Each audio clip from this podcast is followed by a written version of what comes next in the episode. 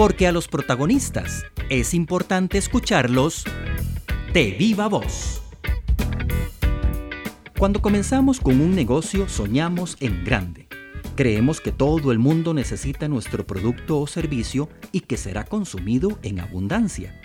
Nos ponemos a hacer cálculos financieros sobre nuestras creencias y nos complacemos con las jugosas ganancias que tendremos.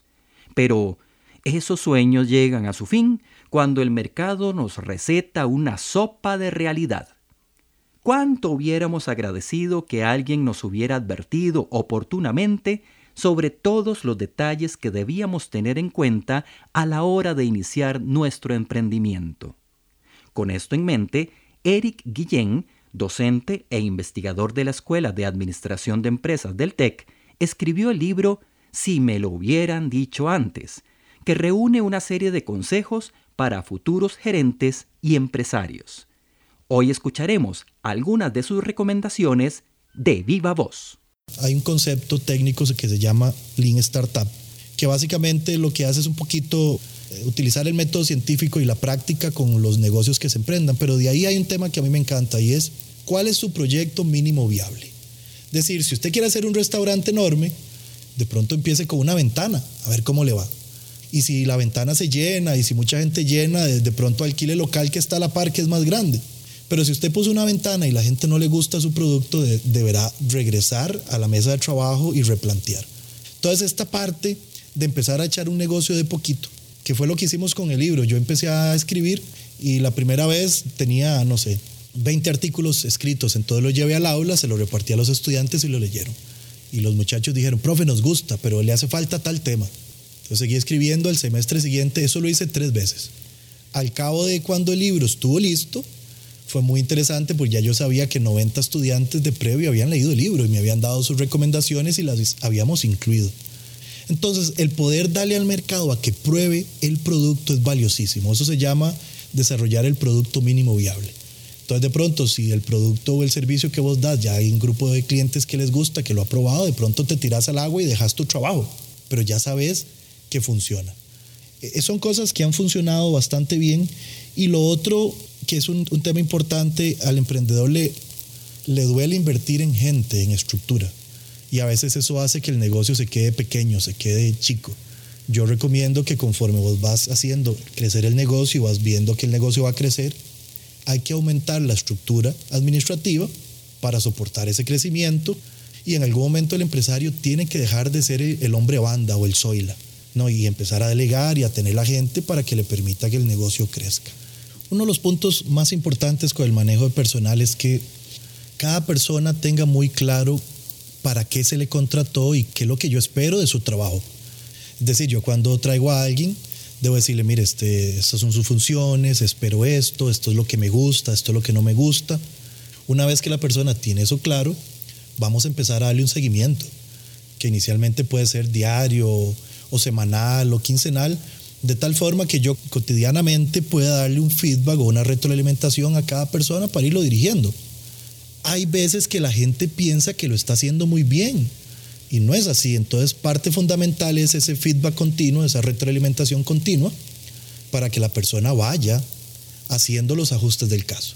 Si la persona es competente, si yo hice una buena evaluación de, los candidatos y hecho ese proceso, probablemente la persona se vaya acomodando. También hay que valorar si la selección no fue la correcta y de pronto hay que valorar si es la persona que debería estar ahí. Desde ese punto de vista, bueno, habrá otro proceso de retroalimentación para decirle, mira, no estás cumpliendo las expectativas, esto lo hablamos, estás haciendo otra cosa, ¿qué es lo que está pasando? Si ese proceso se hace bien, de pronto mejora y de pronto se hace bien y la persona tampoco mejora, hay momento entonces donde habrá que tomar la decisión si esa persona sigue en la organización o no. Yo planteo en el libro una observación que me hizo un especialista de recursos humanos donde me decía, mira, si vos le has dado tanto seguimiento a una persona y no sabes si debería estar en tu empresa o no, hacete la siguiente pregunta. Si vos estuvieras y te echas para atrás los meses que esa persona tiene que estar en el puesto, tres meses, seis meses, un año, si vos tuvieras que contratar a esa persona otra vez y ponerla en el puesto con todo lo que ya sabes de la persona, ¿lo harías? Si la respuesta es no, Dios guarde, yo no la volvería a poner ahí, creo que es momento de despedir a la persona. Si por el contrario usted dice, no, la persona yo la volvería a dar la oportunidad, de pronto es momento de seguir intentándolo para que la persona mejore. Pero hay veces donde dilatamos estas decisiones. Y el dilatar es un, problema para la organización porque tenés una persona que no rinde en el puesto, que no logra los resultados, pero vos no lo quitas y entonces el problema podría hacerse más grande. Hay recomendaciones para la empresa y recomendaciones para la persona el emprendedor tiende a revolver las finanzas de la empresa con sus finanzas personales. Entonces la empresa va caminando y de la empresa sale el pago del kinder del niño, sale para comprar el viaje, los tiquetes del viaje de fin de año, pero además cuando la empresa no tiene dinero, el emprendedor pone dinero, entonces no hay una separación. Recomendaciones básicas, si usted tiene una empresa, póngase un salario, como cualquier otro empleado. Y usted sabe como dueño de la empresa que tiene que conseguir el salario para todos, incluyéndose usted. Si al final del año se generaron utilidades, entonces reparta dividendos de esas utilidades. Qué sé yo, si una utilidad de 10 millones, el tope a repartir son 10 millones. Deje algo para la capitalización de la empresa y se puede repartir otro. Y si hay junta directiva, usted recibe una dieta por esa junta directiva. Es decir, si usted es trabajador, recibe un salario. Si usted es accionista, recibe un dividendo. Y si usted es director, recibe una dieta. Entonces, eso ordena mucho las platas en la empresa. Por el otro lado, hay que tener cuidado con el récord crediticio cuando usted es joven.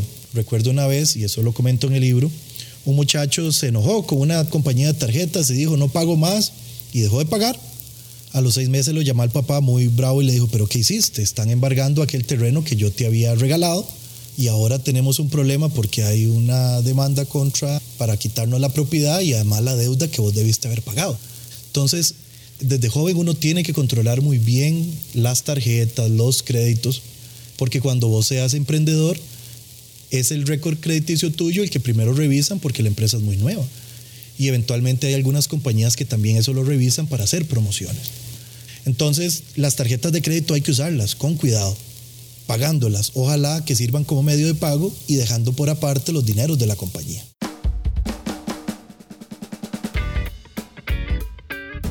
Alguna gente teoriza que el éxito es un 80% actitud y un 20% de otras cosas. Yo particularmente tenía una actitud pésima. Yo hacía berrinche cuando algo no me gustaba. De hecho ahí vienen algunas historias contadas. Sin embargo, eh, un profesor me hizo ver que esa actitud no me iba a llevar a ningún buen lugar. Y aprendí que la actitud depende de la decisión que uno tome en su vida. Y si quieres tener una buena o mala actitud y si querés enfrentar la vida y, enfrentar lo que tenés o tirarte al piso a hacer berrinche. Entonces, a mí me parece que es fundamental. Inclusive en las grandes crisis, la gente exitosa ha logrado tener propuestas maravillosas y desde ese punto de vista, la forma en la que uno afronte la situación y la actitud que tiene es fundamental. Es, es el punto de quiebre, me parece a mí, para lograr el éxito o tener fracaso.